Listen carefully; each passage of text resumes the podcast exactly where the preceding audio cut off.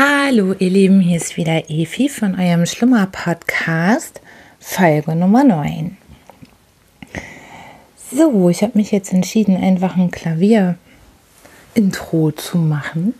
Es erinnert mich an Lalelu, deshalb passt es zum Schlummer-Podcast. Das Thema ist ja Einschlafen. Und damit habe ich mich also auch dafür entschieden. Das bedeutet, im Grunde genommen fehlt jetzt nichts mehr. Es gibt ein Logo, es gibt eine Eingangsmelodie, es gibt die Reihenfolge, euch erst ein bisschen was zu erzählen, damit ihr auf andere Gedanken kommt und dann euch Sherlock Holmes vorzulesen.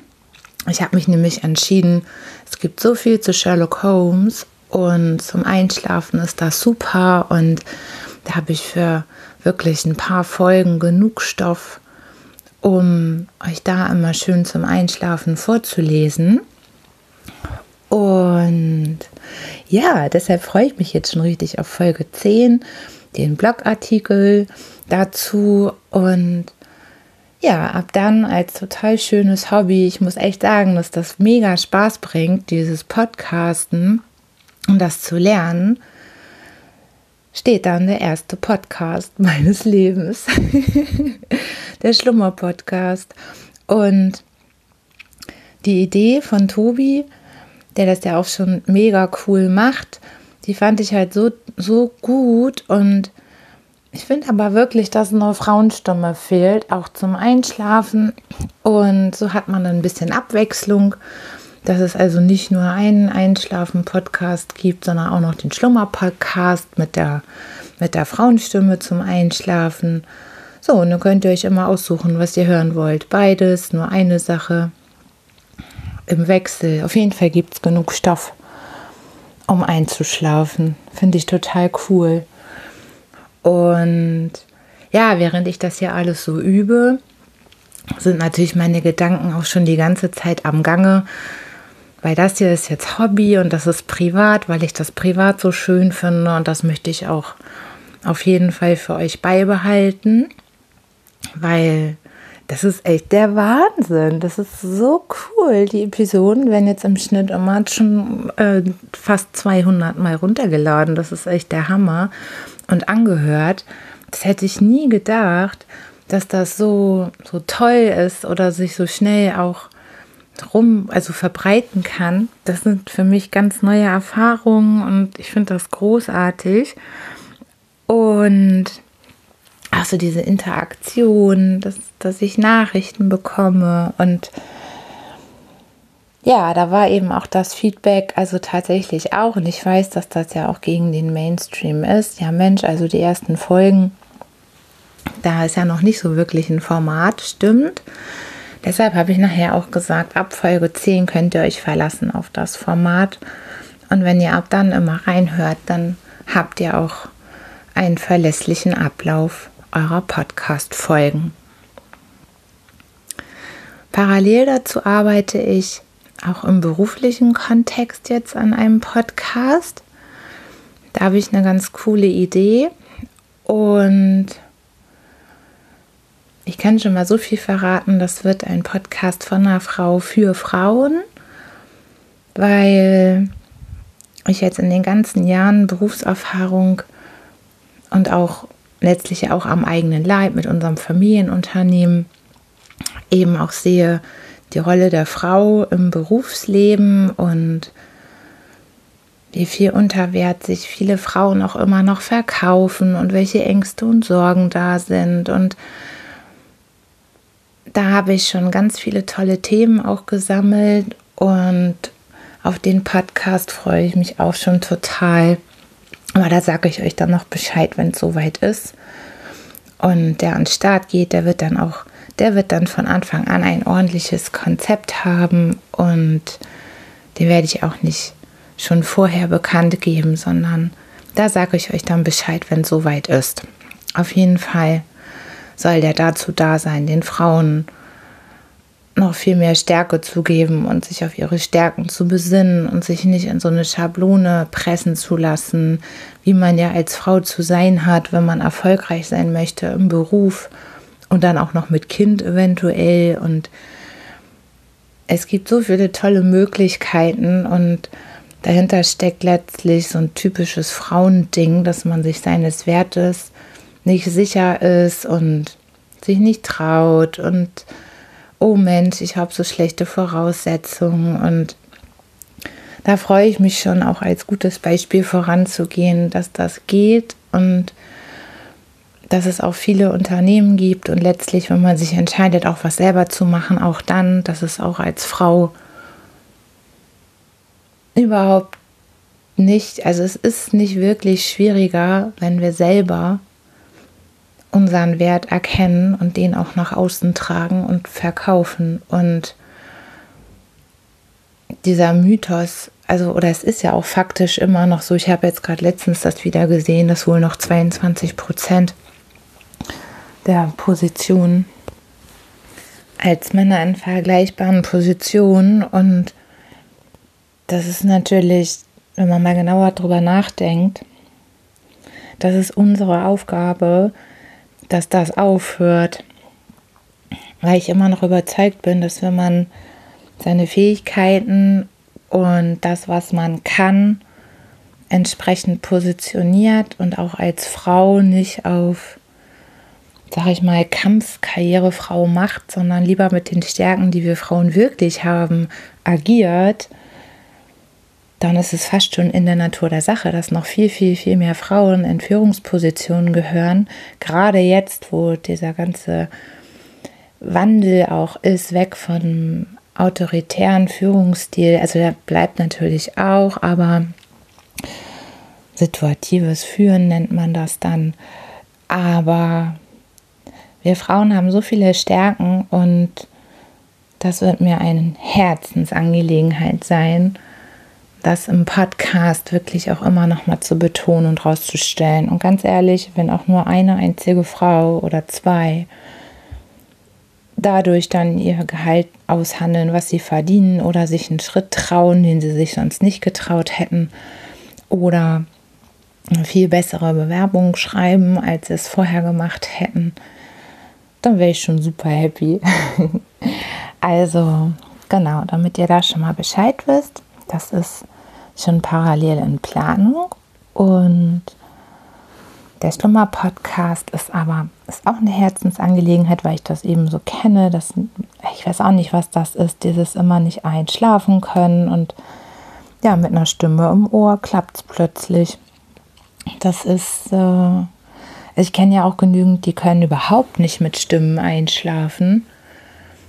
Aber also bei mir war das echt schon immer so, dass wenn da irgendeine vertraute Stimme läuft, dann kann ich wunderbar einschlafen und sonst kann ich mich da Stunden wälzen. Total ätzend. Tja, ihr Lieben, jetzt ist Sonntag. Heute werde ich ein schönes Bad nehmen. Schöne Entspannung, bekomme nachher noch Besuch. Da freue ich mich schon drauf. Meine Freundin, die ist nach Hamburg umgezogen. Und das war echt Also sie hat ja wirklich äh, Himmel und Hölle in Bewegung gesetzt, um innerhalb von zwei Monaten einen kompletten Umzug inklusive Job. Okay, erstmal eine Zwischenlösung mit Wohnen in der WG, aber neuer Job, alles aufgeben, was sie vorher hatte in der anderen Stadt. Und jetzt ist sie seit gestern wieder in Hamburg und da freue ich mich mega für sie, weil das echt äh, eine Leistung ist, das alles so schnell zu organisieren.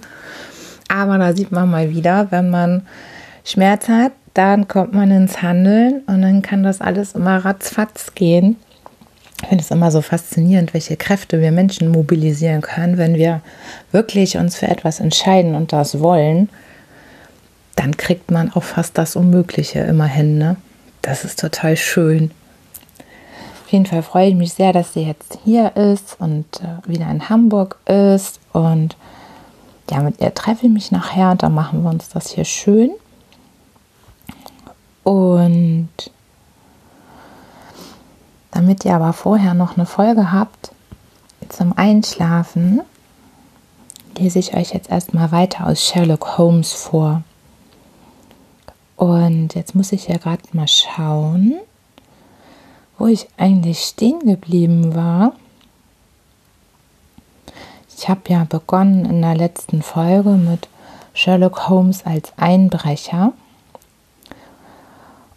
Und das war schon ganz schön spannend. Und jetzt muss ich nur noch die Stelle finden,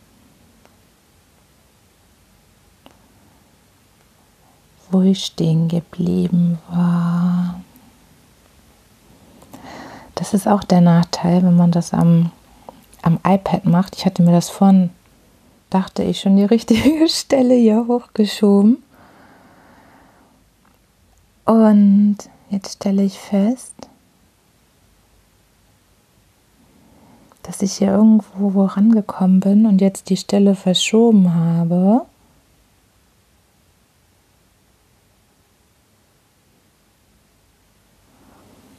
Deshalb jetzt erstmal gerade für euch suchen muss. So, aber nun habe ich es gefunden. Also, weiter geht's. Ich mache nochmal den letzten Satz, damit ihr wieder auf Spur seid. Das kann nichts helfen, Watson. Man muss alles riskieren, wenn so viel auf dem Spiel steht wie in diesem Fall. Doch ich bin froh, dass ich einen eifersüchtigen Nebenbuhler habe, der sicher meine Stelle einnehmen wird, sobald ich ihr den Rücken kehre. Was für eine prächtige Nacht wir haben. Hast du denn solches Wetter gern? Jawohl, denn es passt für meine Zwecke. Heute Nacht beabsichtige ich, einen Schlag gegen Milverton zu tun und hoffentlich einen entscheidenden Schlag. Ich beabsichtige, heute Nacht bei ihm einzubrechen, Watson. Sherlock Holmes ein Einbrecher? Ich rang nach Atem und wurde eiskalt bei diesen Worten, die mein Freund langsam und im Tone fester Entschlossenheit gesprochen hatte. Wie ein Blitzstrahl in tiefdunkler Nacht für einen Augenblick alle Einzelheiten einer weiteren Landschaft zeigt, so sah ich bereits alle Folgen einer solchen Handlung vor mir. Die Entdeckung, die Gefangennahme, das schmachvolle Ende einer ehrvollen Laufbahn und mein Freund selbst von der Gnade dieses verhassten Müllwatten abhängig. Um Himmels willen, Holmes, bedenke, was du tust, rief ich. So kenne ich dich gar nicht. Erst führst du ein armes Mädchen hinters, hinters Licht und nun willst du auch noch. Ach, Holmes machte eine abwehrende Bewegung. Mein lieber Watson, ich habe mir die Sache nach allen Seiten hin wohl überlegt. Solange du mich jetzt kennst, hattest du Gelegenheit zu beobachten, dass ich nie überstürzt handle. Ich würde auch jetzt keinen so gefährlichen Weg wählen, wenn mir ein anderer übrig bliebe. Wir wollen uns die Sache nochmal in aller Ruhe klar machen. Ich nehme natürlich an, dass du meine Handlungsweise moralisch gerechtfertigt findest, wenn sie auch geeignet ist, mich mit dem Strafgesetz in Konflikt zu bringen. Der Einbruch in seine Wohnung hat keinen anderen Zweck, als ihm mit Gewalt seine Brieftasche abzunehmen, eine Handlung, wobei du mir noch vor kurzem zu helfen bereit warst, obwohl sie gesetzlich nichts anderes ist als ein räuberischer Überfall. Ich ging einige Male im Zimmer auf und ab und überlegte sorgfältig. Jawohl, antwortete ich dann. Es ist zweifellos moralisch zu rechtfertigen, solange wir weiter keinen Zweck verfolgen, als Dinge zu entwenden, die Müllwirten in gesetzwidriger Weise zu verwerten sucht. Sehr richtig. Da es moralisch einwandfrei ist, habe ich nur noch das persönliche Risiko zu erwägen. Sicherlich würde ein Gentleman kein großes Gewicht darauf legen, wenn eine Dame sich in äußerster Not befindet und seiner Hilfe bedarf. Du befindest dich tatsächlich in einer solch verzwickten Lage, Holmes. Gut, dann darf ich die Gefahr nicht scheuen. Es gibt keine andere Möglichkeit, die gefährlichen Briefe zu bekommen. Die unglückliche Dame hat das Geld nicht und auch keine Bekannte, denen sie sich anvertrauen könnte. Morgen verstreicht ihre Geigenfrist, und wenn wir nicht in dieser Nacht die Briefe in unseren Besitz bringen können, wird dieser Schurke ohne Frage Fräulein Eva ins Unglück stürzen. Ich muss also meine Klientin ihrem Schicksal überlassen oder diesen letzten Streich wagen. Unter uns gesagt, Watson, ist es auch noch ein Entscheidungskampf zwischen diesem elenden Milverton und mir. Er hat, wie du gesehen hast, den Anfang gemacht und meine Achtung vor mir selbst und meinem Ruf verlangen nun, dass ich den Kampf zu Ende kämpfe. Nun, ich finde es nicht gerade schön, aber ich gebe zu, dass es sein muss, erwiderte ich. Wann brechen wir auf? Du seidst nicht mit. Dann gehst du auch nicht, versetzte ich bestimmt. Ich gebe dir mein Ehrenwort, ich habe es noch nie gebrochen, dass ich einen Wagen nehme und direkt die Polizei in Kenntnis setze, wenn du mich heute Nacht nicht mitkommen lässt. Du kannst mir nichts helfen. Wie willst du das wissen? Du kannst nicht voraussehen, wie es geht. Jedenfalls mein Entschluss steht fest. Andere Menschen haben auch ihre Selbstachtung und sogar mehr. Holmes blickte anfangs ärgerlich und missmutig drein, aber sein Gesicht klärte sich bald wieder auf und er klopfte mir auf die Schulter. Gut, gut, mein Lieber, du hast recht. Wir haben jahrelang dasselbe Zimmer geteilt und es würde fast schon spaßig sein, wenn wir am Ende auch in derselben Zelle zusammensäßen. Weißt du, Watson, ich geniere mich dir gegenüber nicht zu gestehen, dass ich stets den Gedanken hatte, dass aus mir ein recht rühriger Verbrecher hätte werden können. Diese Aussicht habe ich immer noch. Sieh hier. Holmes ging in eine Schublade und entnahm mir ein niedliches kleines Ledertäschchen. Als er es aufmachte, kam eine Anzahl glänzender Instrumente zum Vorschein. Das ist eine Auswahl erstklassigen, zeitgemäßen Diebeswerkzeugs. Eine Reihe vernickelter Dietriche, ein Diamantglasschneider, Normalschlüssel, Stahlschrauben und alle sonstigen Instrumente, die der Fortschritt der Zivilisation erforderlich macht. Hier habe ich auch eine Blendlaterne. Es ist alles im Stand. Hast du ein paar Schuhe, die nicht knarren? Ich habe ein paar Tennisschuhe mit Gummisohlen. Ausgezeichnet. Und eine Maske? Ich kann uns welche aus schwarzer Seide machen. Über Holmes Gesicht flog ein verschmitztes Lächeln. Du scheinst eine gute Naturanlage in solchen Sachen zu haben. Sehr gut. Mache die Masken. Wir werden noch etwas Kaltes essen, ehe wir aufbrechen. Es ist jetzt halb zehn. Um elf Uhr müssen wir in Church Row sein. Von dort ist es noch eine Viertelstunde zu Fuß nach Appledore Towers. Wir werden vor Mitternacht anfangen. Milverton hat einen guten Schlaf und geht jeden Abend pünktlich um halb elf zu Bett. Wenn wir Glück haben, können wir um zwei Uhr wieder hier sein und die Briefe des Fräuleins Eva in der Tasche haben. Holmes und ich zogen unsere Gesellschaftsanzüge an, so dass wir aussahen wie ein paar Theaterbesucher, die heimgehen. In der Oxfordstraße nahmen wir eine Droschke und fuhren nach einer Adresse in Hampstead. Hier bezahlten wir den Wagen und wanderten mit unseren zugeknöpften Gehröcken über die Heide. Es war bitterkalt und der schneidende Ostwind ging durch und durch. Es ist ein Geschäft, das die größte Vorsicht verlangt, sagte Holmes. Diese Briefschaften befinden sich in einem eisernen Schrank in dem Arbeitszimmer des Milverton und dieses Arbeitszimmer liegt direkt vor seinem Schlafzimmer. Glücklicherweise ist er, wie alle diese kleinen starken Leute, die gut leben, ein sehr fester Schläfer. Agatha, so heißt meine Braut, hat mir gesagt, dass die Dienerschaft scherzhaft behauptet, der Herr sei überhaupt nicht wach zu kriegen. Er hat einen sehr diensteifrigen Sekretär, der den ganzen Tag das Zimmer nicht verlässt. Darum müssen wir nachts gehen.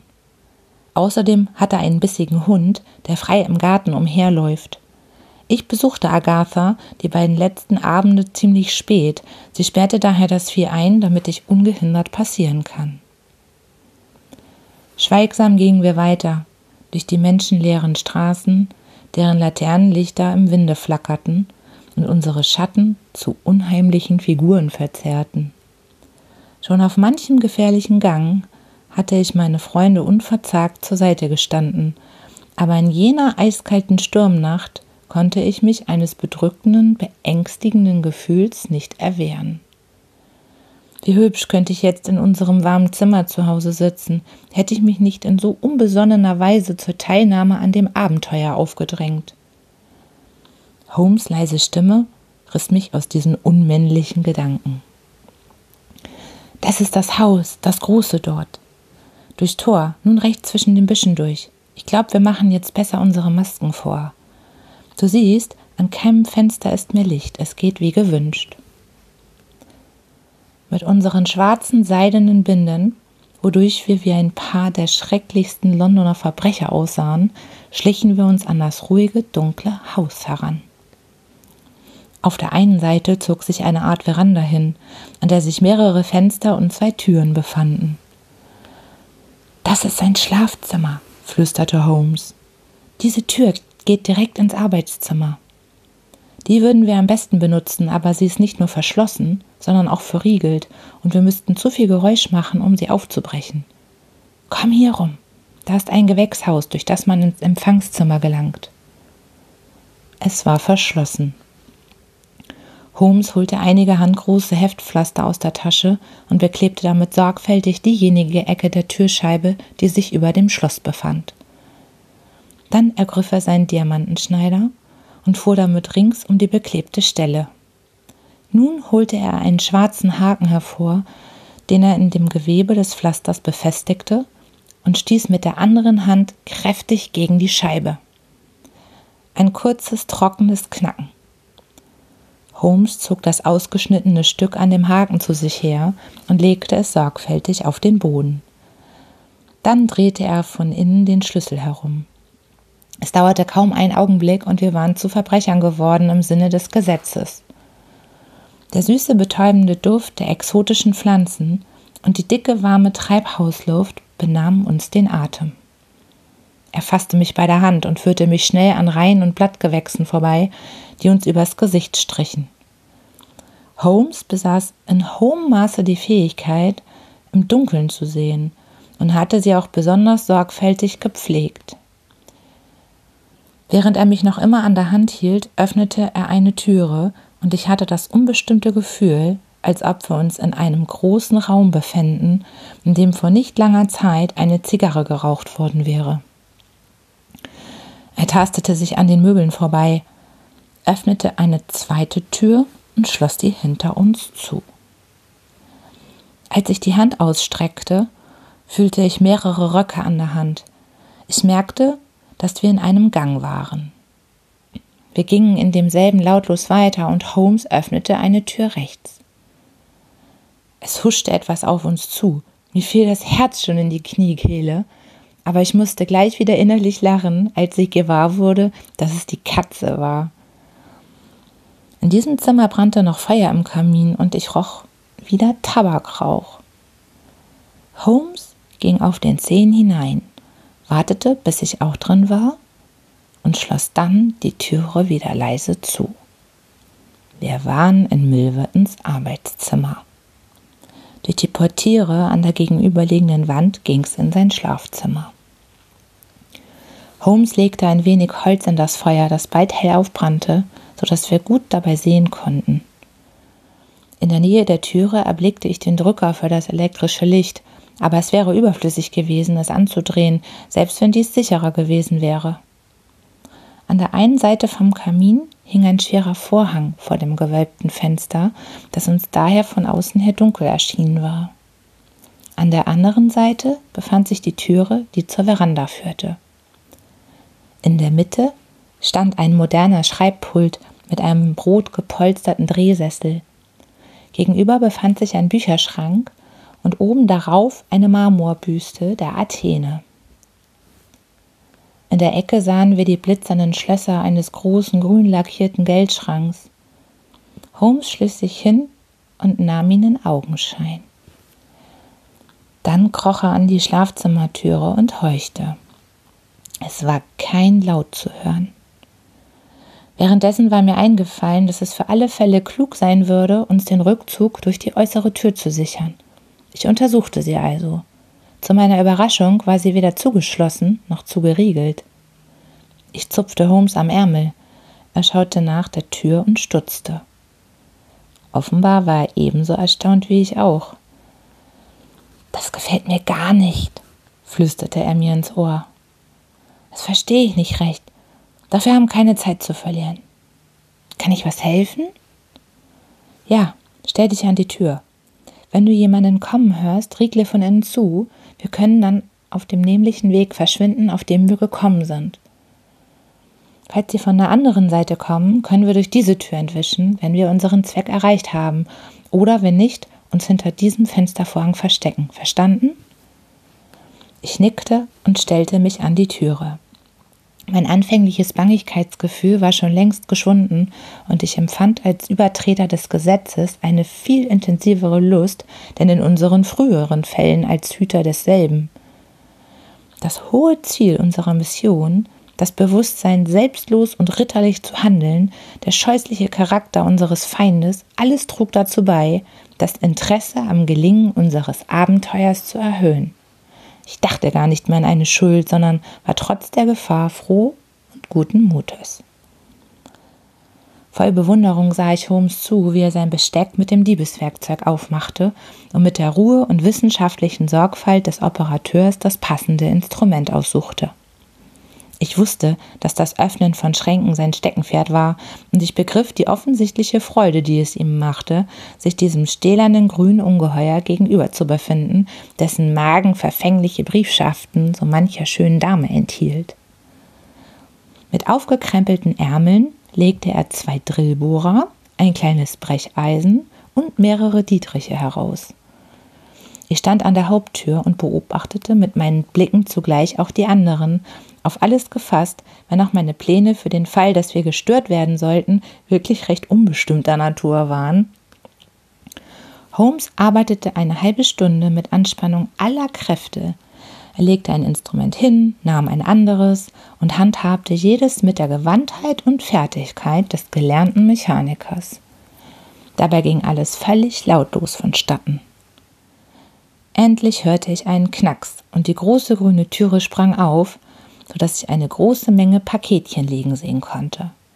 Sie waren alle verschnürt, versiegelt und mit einer Aufschrift versehen. Holmes nahm eins in die Hand.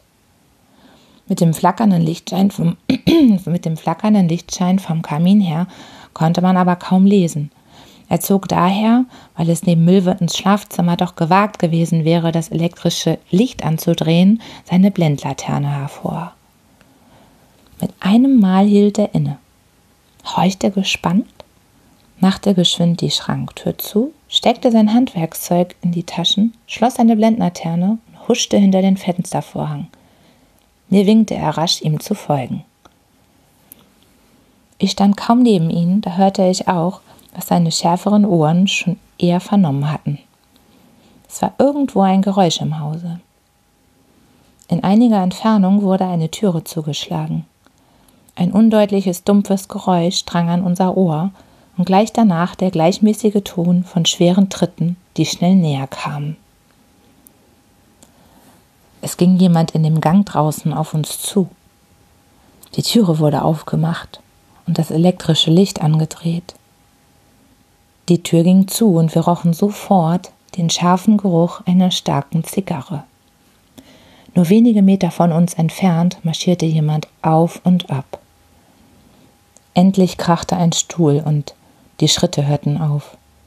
Dann wurde ein Schlüssel in einem Schloss herumgedreht und bald hörte man das Knittern von Papieren. Bis dahin hatte ich noch nicht gewagt hinauszulugen, aber nun nahm ich den Vorhang vorsichtig auseinander und warf einen Blick durch den unmerklichen Spalt. Dass Holmes die Gelegenheit ebenfalls benutzte, sagte mir der Druck seiner Schulter auf der meinigen. Gerade vor uns und beinahe in reichbarer Nähe erblickten wir den breiten, gekrümmten Rücken von Müllwatten. Wir hatten uns offenbar stark verrechnet, denn er war gar nicht in der Schlafstube gewesen, sondern hatte in einem abgelegenen Flügel des Hauses dessen Fenster wir nicht gesehen hatten, in irgendeinem Rauch- oder Billardsalon gesessen. Die Glatze an seinem Hinterkopf leuchtete uns entgegen. Er hatte sich in seinem rotledernen Stuhl weit zurückgelehnt, die Beine lang ausgestreckt und eine lange, dunkle Zigarre im Mund. Er trug einen rötlichen Smoking mit schwarzem, schmalen Samettkragen und hielt ein großes Aktenstück in der Hand, dessen Inhalt er behaglich durchstudierte, während er gleichzeitig große blaue Rauchwolken in die Luft blies. Sein gelassenes Benehmen und seine gemütliche Haltung ließen nicht auf baldigen Aufbruch schließen. Unsere Situation erschien mir im höchsten Grade unangenehm.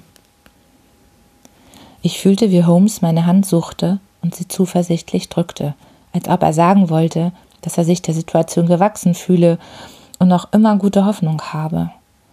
Ich wusste nicht genau, ob er bemerkt hatte, was ich von meinem Standpunkt aus nur zu deutlich sehen konnte, dass nämlich die Schranktür nur unvollkommen geschlossen war, was Milverton jeden Augenblick gewahr werden konnte.